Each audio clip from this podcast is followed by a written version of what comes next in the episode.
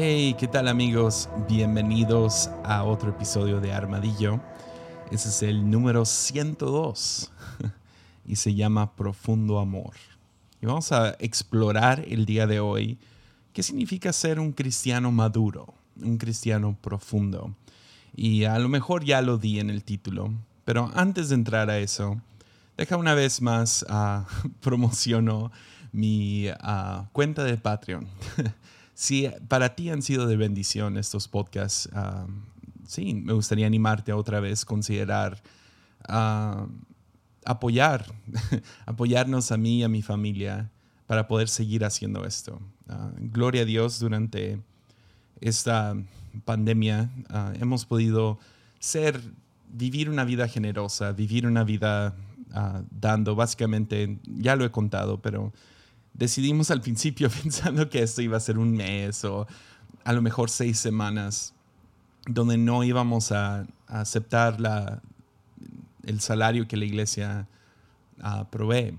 Y uh, también pues dejamos de viajar y cosas así. Entonces uh, ha sido difícil, pero aquellos que nos apoyan en Patreon nos han podido mantener y así no tener que abrir algún puesto de birria o algo así por el, por el estilo si no lo hemos hecho así. Y ah, ha habido algunas personas que han preguntado que no, o sea, al sacar un podcast, al escucharlo, o sea, ya hay un apoyo financiero. Pues no, podcasts no te pagan, uh, diferente a como YouTube o otros medios así.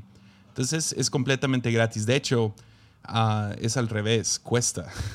cuesta tener un podcast. Entonces te cobran a la semana para tener tus episodios disponibles y todo eso.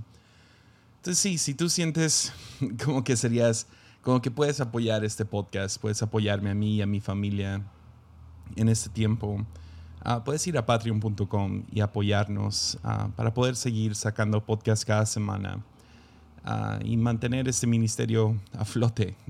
como saben, no contamos con, con patrocinadores y cosas así, porque no quiero, no sé, llenar esta cosa de, sí, Jesús te ama, patrocinado por triquitraques. o sea, no, no, no, no queremos hacer nada así. Entonces, muchísimas gracias a todos los que ya nos apoyan. Ha sido chidísimo y si a ti te interesa, puedes apoyar desde un dólar al mes y la verdad sí ayuda mucho. Entonces sí, nos quería comenzar diciendo eso.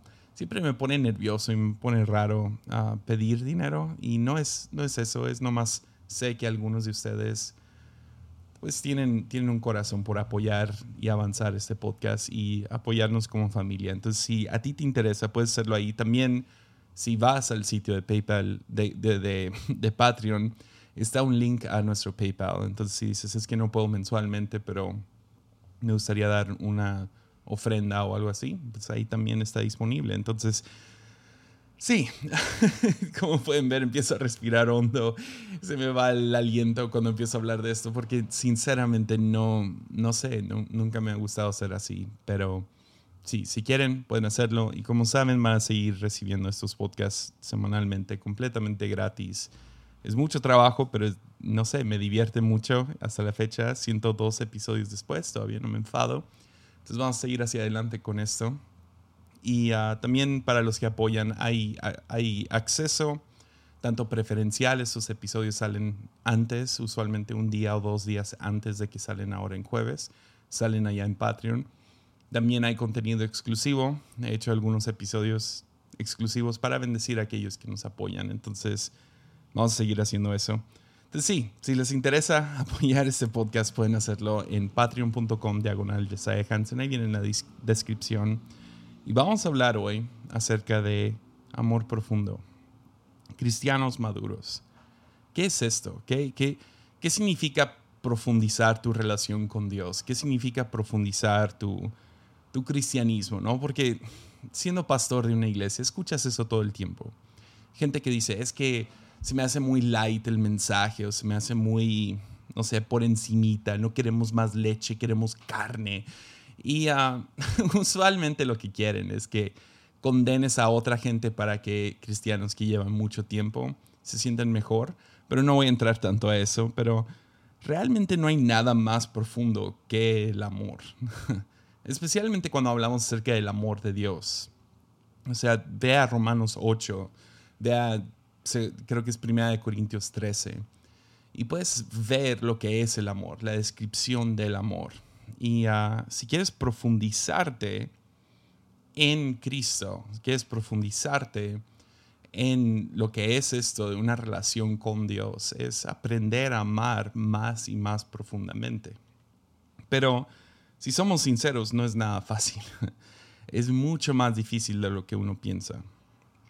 Empiezas a amar a gente y luego la cosa se vuelve, se vuelve compleja, digámoslo así. Y para hablar de, lo complejo que es el amor, quería irme a básicamente Laura en América de las historias del Antiguo Testamento.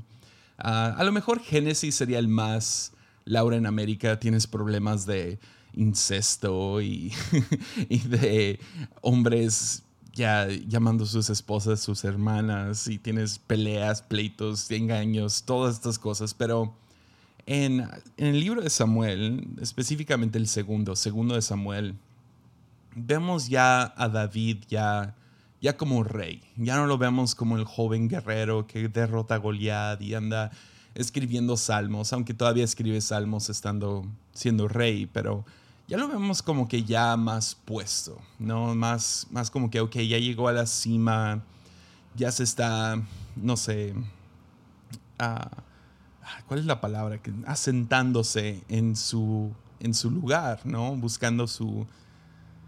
Sí, es el jefe, es el rey, es el mero mero, o sea, es el que está sobre un reino completo y, y tiene su familia y su familia es compleja y um, sabemos que la riega una vez muy feo, no sé si hemos hablado de eso aquí en Armadillo, pero básicamente en un momento de pasión termina prácticamente violando a una mujer. y cuando digo pasión, no lo digo como que algo bueno, o sea, fue un, en un momento decide tomar lo que no es de él, toma a, una mujer que ve bañándose, la toma, la viola, luego ella se embaraza y para ocultar el embarazo mata al esposo de esta mujer. Una cosa horrible. Sin embargo, él recibe misericordia de parte de Dios y puede seguir siendo rey a pesar de esto. Y um, sea como veas eso, nomás ves que tan lejos se extiende la misericordia de Dios por una persona cuando se arrepienten y si quieres leer su, su arrepentimiento está bien, o sea, ya, está bien documentado en el Salmo 51. Y uh, ves qué tan profundo se arrepiente, qué tan cuánto le dolió este acto. Y a Dios lo perdona y todo, pero después empiezan algunas cosas complejas con sus hijos. ¿Ves? Ah, tiene tres, tres, hijos en específico, son los que quiero hablar. Ah, tiene Absalón y Absalón y luego dos otros que no son relevantes para este episodio, entonces no voy a entrar mucho a su historia, pero básicamente lo que pasa es que tiene una hija y uno de los hijos se enamora de ella. El, el hijo hace algo horrible, que es básicamente, está enamorado de su propia hermana. él actúa como que está enfermo para que ella lo cuide. En una de esas, él agarra la viola y uh, Absalón se entera. y como cualquier familiar que ama a su hermana, esto no es bueno. Entonces él va y se queja ante el rey, ah, que es David. David aparentemente no hace nada y ah, creo que queda bastante claro que no hace nada. Y Absalón decide tomar esta injusticia en sus propias manos y termina matando al otro hermano. En eso, ahora sí vemos a David reaccionar, que ah, es, es, frustrante, es muy frustrante la historia, porque cómo no actuó antes con la violación de su hija, pero ahora eh, con el asesinato del hijo que violó a la hija, ahora sí se enoja y ahora sí sí, les digo, complejo. Entonces él corre a su hijo, decide no hacer nada más que correrlo, lo corre Absalón, pero le duele mucho porque es su hijo y ahora es pues, el, que le queda. Y uh, sí, se va.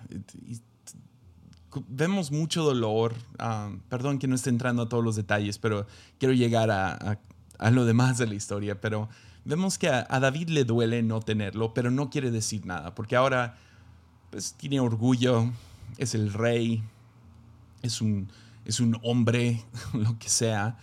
Y a su, su, siervo empieza a notar, esto le duele mucho a David. David no, no está aguantando esta, esto muy bien. Entonces, Joab, que es el, como que el sirviente del rey, discierne esto en, en, David. Entonces hace todo un plan para que regrese Absalón y, y, termina convenciendo a David de que pueda regresar Absalón. Y ahí es donde nos encontramos en la historia. Segunda de Samuel 14, versículo 21, dice, entonces el rey mandó a llamar a Joab y dijo, está bien, está bien, ve y trae de regreso al joven Absalón. Ahora que quede claro, joven, al joven Absalón. Joab se inclinó, rostro en tierra, con profundo respeto y le dijo, por fin sé que cuento con su favor, mi señor el rey porque me, ha concedido esta petición, porque Joab está buscando el bienestar de todos y sabe que tener a Absalón como exiliado, allá como forastero, fuera del reino, no es lo mejor. Entonces, con, con mucha alegría se, se hinca, gracias rey, voy a traerlo de vuelta. Enseguida Joab, ah, versículo 23, enseguida Joab fue a Gesur y trajo a Absalón de regreso a Jerusalén. Pero, y aquí es donde se pone muy, muy fea la cosa, pero el rey dio esta orden. Absalón puede ir a su propia casa, pero jamás vendrá a mi presencia. De manera que Absalón no vio al rey. Ah. Entonces lo que estamos viendo en esta historia es que sucede algo complejo, algo familiar, algo feo. Toda la situación es fea, que quede claro eso. La pobre hija, el hijo que termina siendo asesinado porque nadie más hizo el juicio debido um, por, por este acto espantoso que hizo el otro hijo. Y Absalón queda exiliado por traer justicia, a lo mejor de la, no de la mejor manera. Y luego vemos todo el orgullo del rey salir aquí, porque obviamente quiere a su hijo en casa. Es tan obvio que su siervo Joab puede ver el dolor que está sintiendo el rey, ya que no está su hijo con él. Entonces hace todo este plan, lo traen de vuelta. Y David en esencia dice, ok, está bien, ah, dale, dale la casa, dale el carro, que, que, disfrute de estas cosas. Queda mejor que esté aquí en el reino donde está protegido. Puedes ver que hay un amor de David hacia su hijo, pero al mismo tiempo, pues, o sea, el hijo desobedeció al rey, entonces el rey se encuentra con el orgullo ya lastimado. El ego ha quedado lastimado. Entonces el rey dice, puedes regresar, pero no, jamás vendrá a mi presencia. ¿Qué es lo loco de esta historia? Es que es, es básicamente el contraste o el antítesis de una historia que Jesús cuenta en Lucas 15 de un hijo pródigo que va y ah, gasta todo su dinero, ah, el dinero que básicamente pidió de, de antemano, diciendo, ya quiero todas tus pertenencias, pero no quiero tu presencia, entonces dame mi, dame mi, herencia de antemano. Va y lo malgasta, termina trabajando con los cerdos. Después dice, no, pues a ver si puedo regresar a estar en la seguridad de, mi familia, estar con mi padre, eh, estar en la, en, en, sí, en la seguridad de, de la casa de mi padre, siendo un siervo, porque obvio nunca me va a aceptar como hijo otra vez. Sin embargo, en esa historia vemos que el padre, en cuanto ve al hijo, corre y no lo acepta como siervo, sino lo, recibe de vuelta como su hijo. Pero acá con David vemos que sucede lo opuesto. Puedes tener mis pertenencias, pero no puedes tener mi presencia. Y vemos que se amarga toda la situación. es lo opuesto al hijo pródigo. Es, es un amor a medias, es una gracia a medias. Es, te doy mis cosas porque quiero que estés seguro, pero no tendrás mi presencia. Y esto pues crea un vacío en los dos, ¿no? Porque David ama a su hijo. Absalón necesita un padre. Pero el padre no le da su paternidad, le da pertenencias. Ten tu casa, pero no puedes estar en mi presencia. Es más, aún el mismo lenguaje que usa David en toda esta historia es el joven Absalón, el joven Absalón, Absalón dando a entender cierta distancia. Y lo que termina sucediendo es tan obvio, es tan obvio que va a suceder, es que, es que Absalón se, se revela. Porque ahora, aunque tiene la seguridad, aunque tiene cierta autoridad y pertenencias y todo, como no tiene el amor de su padre, la presencia de su padre, termina rebelándose contra su padre. Es como de nada me sirven estar dentro de tu reino si no tengo al rey. De nada me sirve estar dentro de este sistema que a lo mejor me mantiene alimentado y protegido, pero si no te tengo a ti, pues el corazón rápidamente se, distorsiona, se revela. Y Absalón se revela. Eso es exactamente lo que sucede. Entonces, pero vemos todavía un amor de David hacia su hijo, ah, porque cuando se revela Absalón, y perdonen que no esté entrando a todos los detalles de la guerra y todo, es, siempre predicadores entran a eso y siento que les falta esta parte, porque ya, si quieres leer más de esta historia, pues ve a Segunda de Samuel. Pero se termina revelando Absalón, arma su propio ejército, trata de quitarle el reino a su padre. Pero cuando David va con toda su fuerza en contra de este ejército rebelde, ah, vemos que, aún David detiene a los soldados y les dice, ok, denle, peleen. Y en el capítulo 18, verso 5, dice, por consideración a mí, traten con bondad al joven Absalón. No a mi hijo Absalón, al joven. Pero todavía ves ahí ese, conflicto interior, ¿no? Ah, trátenlo con bondad. Pues termina siendo que Absalón en medio de la guerra como tenía el pelo largo y todo se le atora, ojalá y tuviera el pelo largo yo, ah, pero a él se le termina atorando en las ramas de un árbol, no puede salir, lo encuentra un soldado de David y pues ve su oportunidad y lo mata. Y uh, David queda devastado. Absalón es asesinado después de atorarse y, y la respuesta de David tiene que ser uno de los versículos más tristes de la Biblia.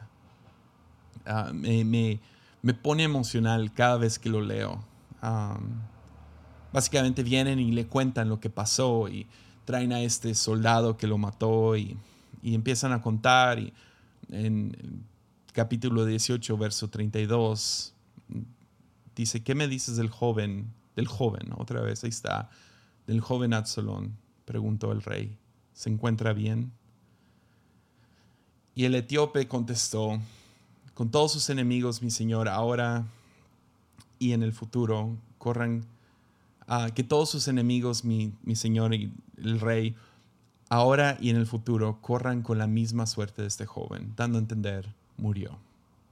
Versículo 33, aquí está. Entonces el rey se sintió abrumado por la emoción subió a la habitación que estaba sobre la entrada y se echó a llorar. Y mientras subía, clamaba, oh mi hijo Absalón, hijo mío, hijo mío Absalón, si tan solo yo hubiera muerto en tu lugar, oh Absalón, mi hijo, mi hijo. No sé por qué cada vez que veo esto, este versículo, el 33, me, me duele porque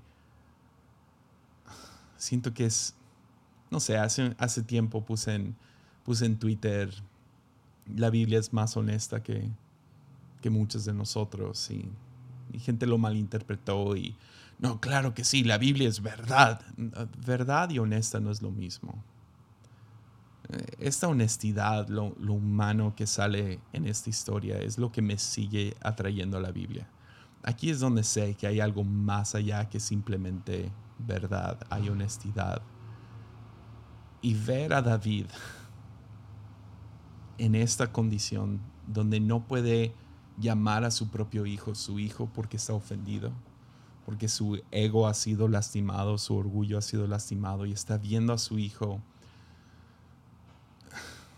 está en el reino, le entregó, no sé, esta gracia a medias, este, lo recibió a medias y ahora a quien no podía llamar su hijo, ahora ya que está muerto, ahora sí sale de él en esta estando abrumado por la emoción, empieza a gritar, mi hijo, mi hijo, mi hijo, mi hijo.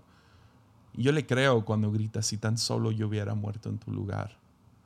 Le creo, le creo a la escritura, le creo a, a David cuando dice esto. Y vemos ahí lo humano, ¿no? Porque ves, qué difícil es perdonar a aquellos que realmente amas. Es fácil, es fácil perdonar a extraños. es tan fácil. O sea, aún lo ves en David. O sea, hace, hace tiempo grabé un episodio que se llamó Kintsugi, donde hablamos acerca de Mefiboset y cómo David literal está buscando a alguien con quien podría ser misericordioso. Y es un, es un pariente lejano al que le encuentra y le perdona sus, no sé, su, su historia, los pecados de su familia lo trae a la mesa, lo sienta con él. Es fácil ser amable con un extraño, es fácil perdonar a un extraño. Hasta, no sé, yo me considero una persona amable, a lo mejor me veo matón, pero me siento amable. Soy, soy de esos ingenuos que piensa que que Hitler simplemente, si yo hubiera estado con él y nomás le hubiera podido decir Jesús te ama y yo le hubiera podido dar un abrazo, toda la historia hubiera cambiado. Y yo sé que es ingenuo, pero creo que hay ese lado en todos nosotros, ¿no? Que es fácil amar a una gente mala. Ah, es fácil perdonar sus pecados, es fácil estar con alguien que ha hecho cosas devastadoramente feas y lo perdonamos y, todo. Pero si alguien cercano a mí me ofende, uff, ah, te pega bien duro, te, te lastima. Entonces la, la tentación se vuelve crear distancia. Porque es fácil perdonar siempre y cuando haya distancia entre tú y esa persona. Ah, crea, ser, no necesariamente frío, nomás tener distancia. ¿Ves? Este es, este es el, lo, complejo de ser un pastor, es que la idea es que un pastor se abra con su congregación, que tenga el corazón expuesto ante ellos. Sin embargo, pues tienes esta gente que viene a la iglesia y, y, ah, a, veces hay gente que llega y te aman al instante y tratan todo como si fuera una secta, ¿no? O sea, aquí está mi primer hijo, te lo entrego, o sea, ¿dónde, dónde puedo entregar mi sangre para ser parte de esta iglesia? Ah, estoy siendo un poco exagerado, pero, pero sí llegan y esta es la mejor iglesia y eres el mejor predicador y wow, qué buen pastor eres y, y qué buena alabanza y cómo cuidan a los hijos y nosotros nunca nos vamos a ir y como pastor vas vas aprendiendo como que, ok, esta gente se va como en un mes, pero te vas dando cuenta como que, si te mantienes distante es más fácil perdonar ofensas, es más fácil ah, ser misericordioso y dar gracias si no estás metido en todo. Y uh, sí, es fácil llamar a tus hijos joven el joven Absalón, el joven. Es difícil realmente abrir tu corazón y amar a alguien porque esto implica esto implica que te lastimen. Es David David le ofrece lugar en el reino, lugar en la casa, lugar en el en el trabajo, lugar en la iglesia, lugar cerca de Él, pero no puedes estar conmigo. No, no voy a ser vulnerable, no, no me voy a exponer a ti. Puedes estar cerca, pero no puedes estar conmigo.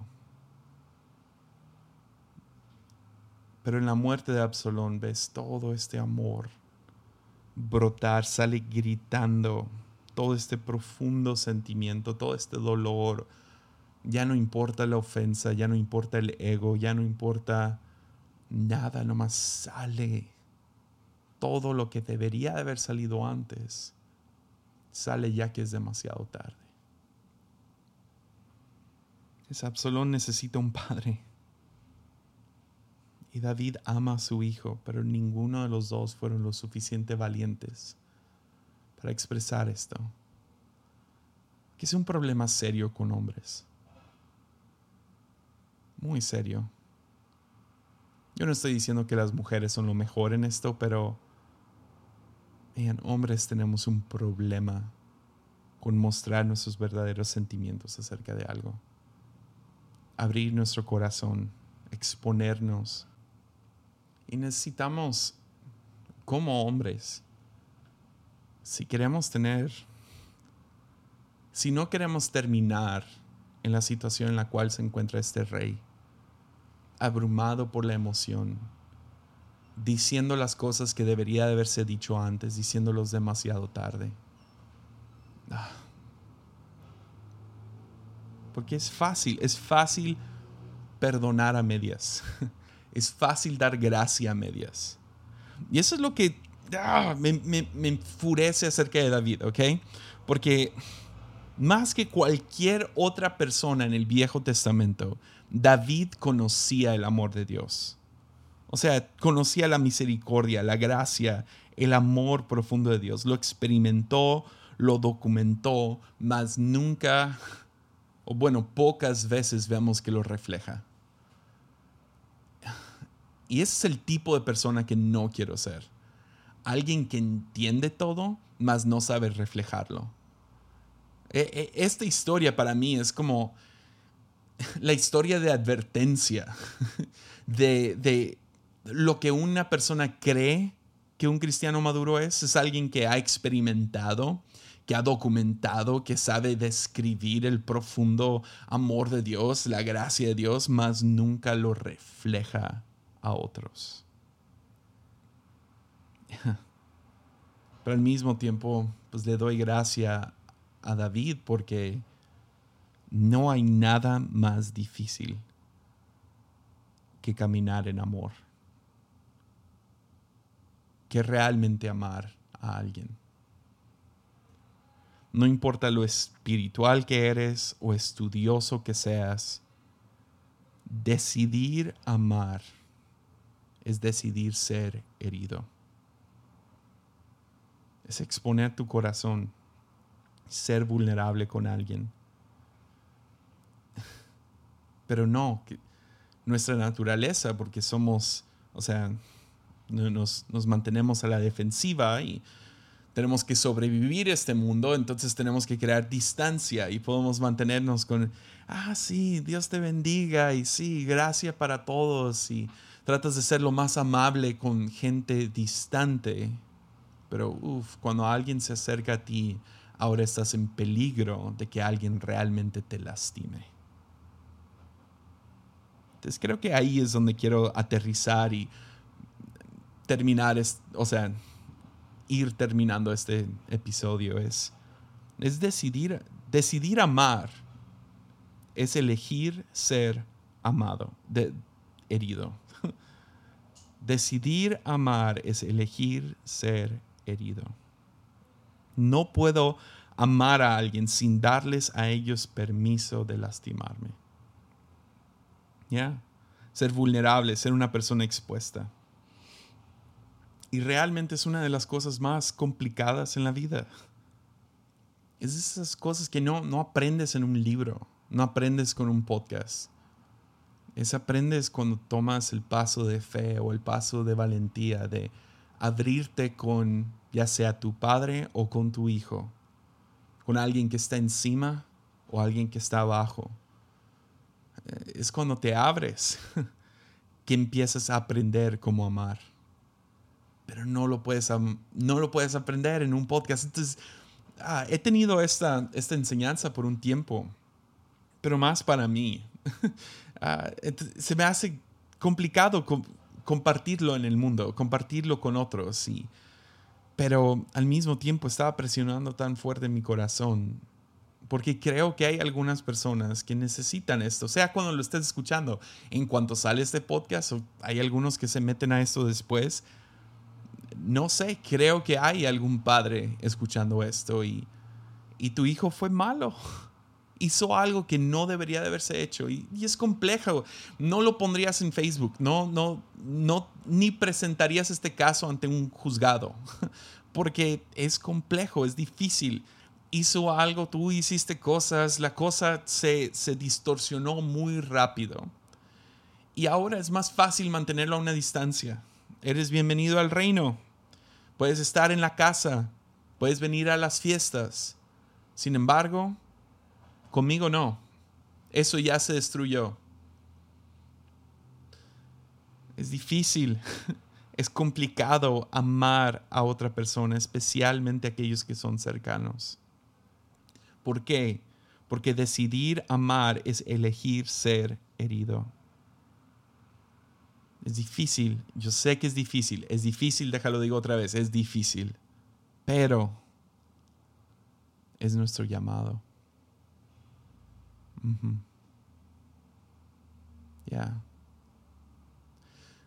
Jesús termina resumiendo toda la ley, todo el Viejo Testamento, todos los detalles y todas las cosas. O sea, intentamos sacar textos de Levítico para querer reprender a gente y querer controlar y no sé, no sé por qué nos gusta hacer eso, pero lo hacemos y tomamos todas estas historias del Antiguo Testamento y Jesús lo termina resumiendo todo con una nueva ley, un nuevo mandamiento. Dice, ¿sabes qué? Los diez mandamientos nomás mételos a este. Y lo dice así en Juan 13, versículo 34. Dice, así que ahora les doy un nuevo mandamiento.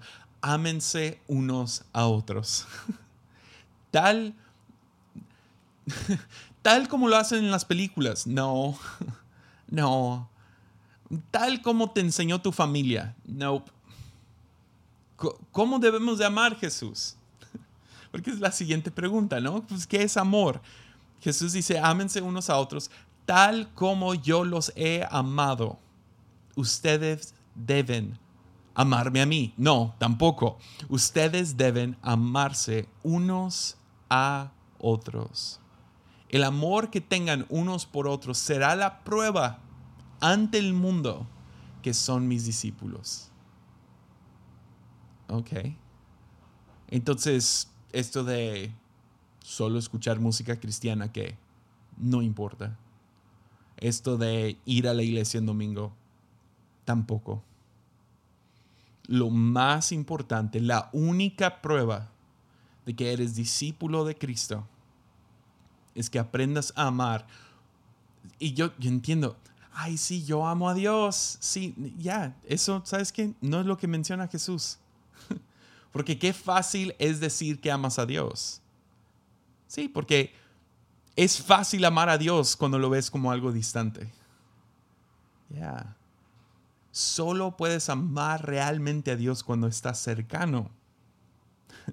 Cuando ves que ha sido vulnerable contigo. Por eso Jesús dice, tal como yo los he amado. ¿Qué hizo Jesús? Se entregó por completo, sí en la cruz, pero también vino como un ser humano. Vino vulnerable como bebé. Ya. Ya. Vino vulnerable, vino abierto, no tenía secretos. Y se entregó a los discípulos. ¿Y cuál es el llamado? Ahora ustedes ámense unos a otros. Esta va a ser la prueba, el amor que tengan los unos por los otros. Es nuestro llamado. Um, muchos me han pedido libros como recomiéndame un libro. Y usualmente recomiendo un solo libro, uh, que es La cabaña.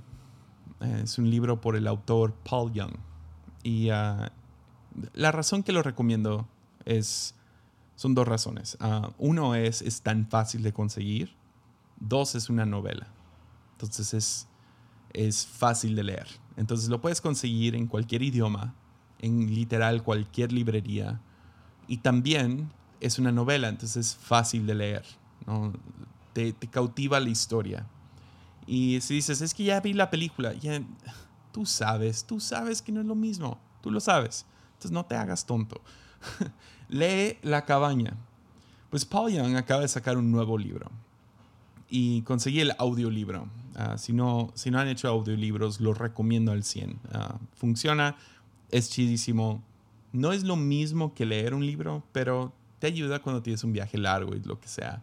Y uh, fui a Guadalajara el fin de semana y mientras estaba allá vi que salió su nuevo libro y se llama El Pastor, una crisis. Entonces, pues sí, claro, tengo que escuchar este libro. Entonces descargué la versión en audio y mientras venía manejando de vuelta me la eché.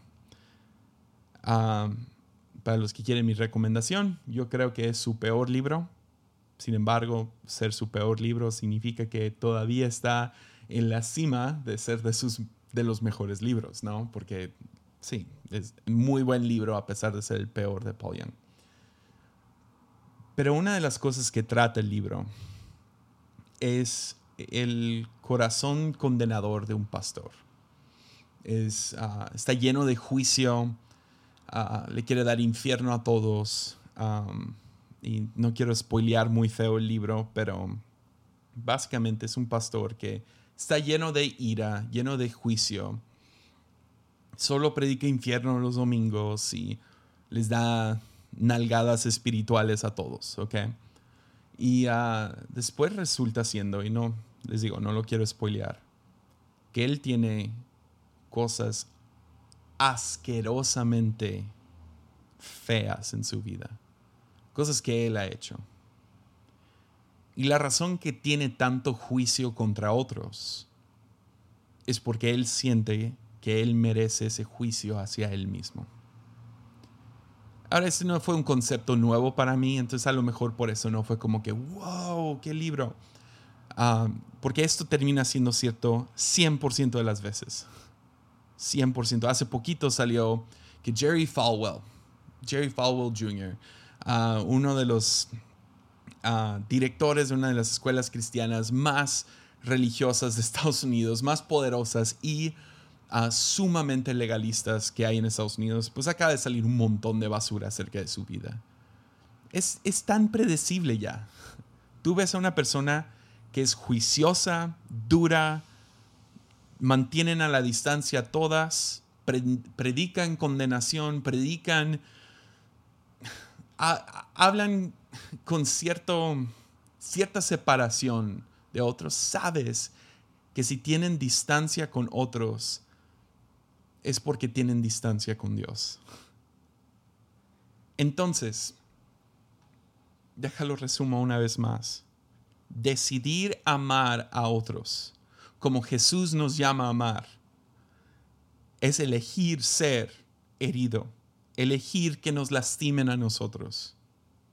Porque no puedes amar sin, sin exponer tu corazón a que alguien te ofenda. La tentación es mantente distante, mantén un muro entre, entre tú y yo, porque así es más fácil amar. Así es más fácil que me caigas bien, pero ya cuando yo te expongo quién soy, me estoy exponiendo a que tú vayas y chismies, me, me, estoy exponiendo a que tú vayas y me abandones, estoy exponiéndome a que tú me lastimes. Pero es nuestro llamado. Es el llamado que Jesús nos da, es una vida difícil. No es, cristianismo no es difícil por las reglas, es difícil porque el llamado es, hey, ábrete con, con los demás. Porque la prueba de que son mis discípulos es la cercanía que tienes con alguien, porque la cercanía que tienes con alguien solo viene de tener una cercanía con Dios. Entonces, ¿cómo sigo este mandamiento tan complicado? ¿Cómo, ¿Cómo le hago para seguir amando a gente a pesar de que me han perforado la espalda diez veces, mil veces. ¿Cómo le hago para abrirme con alguien, con alguien de nuevo después de la traición que cometió mi esposo? ¿Cómo le hago para abrirme otra vez con amigos cuando la, la última vez pues no me salió bien? ¿Cómo le hago para amar de nuevo? Cuando es mucho más cómodo estar aquí solo, tener mis defensas. ¿Cómo sigo este mandamiento? Pues yo nomás tendría una sola palabra para cómo seguir este mandamiento y es recordando. Recordando cuánto Dios me ama a mí. Así se profundiza el creyente. Así se profundiza el amor. Es cuando reconoces cuánto te ama Dios y recuerdas cuánto te ama Dios. ¿Cuánto te ama Dios? Mira Jesús. Jesús es la imagen visible del Dios invisible. Amamos tal y como somos amados. Ahí está en la misma, en el mismo mandamiento que Jesús nos da. Es ámense unos a otros, tal como yo los he amado. ¿Cómo amas a alguien más? Recordando cuánto te ama Jesús. ¿Cuál es la prueba de que eres mi discípulo? El amor que tengas por otros y el amor que recibas de otros. Entonces, ¿cuál fue el pecado de David en todo esto?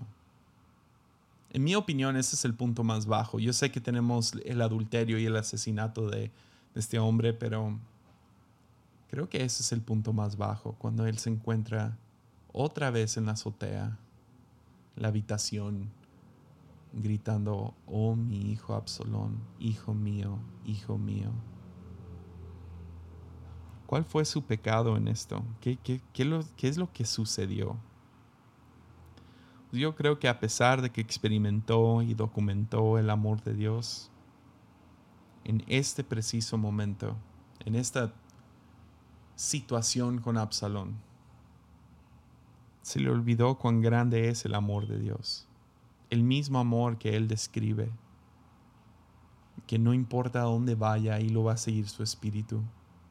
Si se va a la montaña más alta, si se va al mar abierto, si pone una cama en el infierno mismo, ahí lo va a encontrar su amor. Yo creo que se le olvidaron esas mismas palabras que Él escribió acerca del amor de Dios. Porque ese es el chiste, ¿no? Ama tal como Jesús te ha amado a ti. Entonces, a lo mejor es hora de tener esa conversación. Esa conversación con tu hijo. Esa conversación con tu padre. Esa conversación con el ex. Con el compañero de trabajo, con el amigo. Con el pastor. Con la, con la persona que va a tu iglesia Terminamos leyendo Primera de Pedro 4. Versículo 7 nos dice esto. El fin del mundo se acerca. Ya, creo que sí. 2020, ya. El fin del mundo se acerca. Por consiguiente, sean serios y disciplinados en sus oraciones. Lo más importante de todo es que sigan demostrando profundo amor unos a otros. Porque el amor cubre gran cantidad de pecados. Abran las puertas de su hogar con alegría al que necesite un plato de comida o un lugar donde dormir. Ya. El fin del mundo se acerca oren, pero lo más importante es que sigan demostrando profundo amor unos a otros. Entonces abre las puertas de tu hogar con alegría. Y no nomás, no nomás aquí está un, un poco de, no sé, comida, aquí está un poco de lo que sea, aquí está mi presencia. Ya. Y prefiero que me sigan.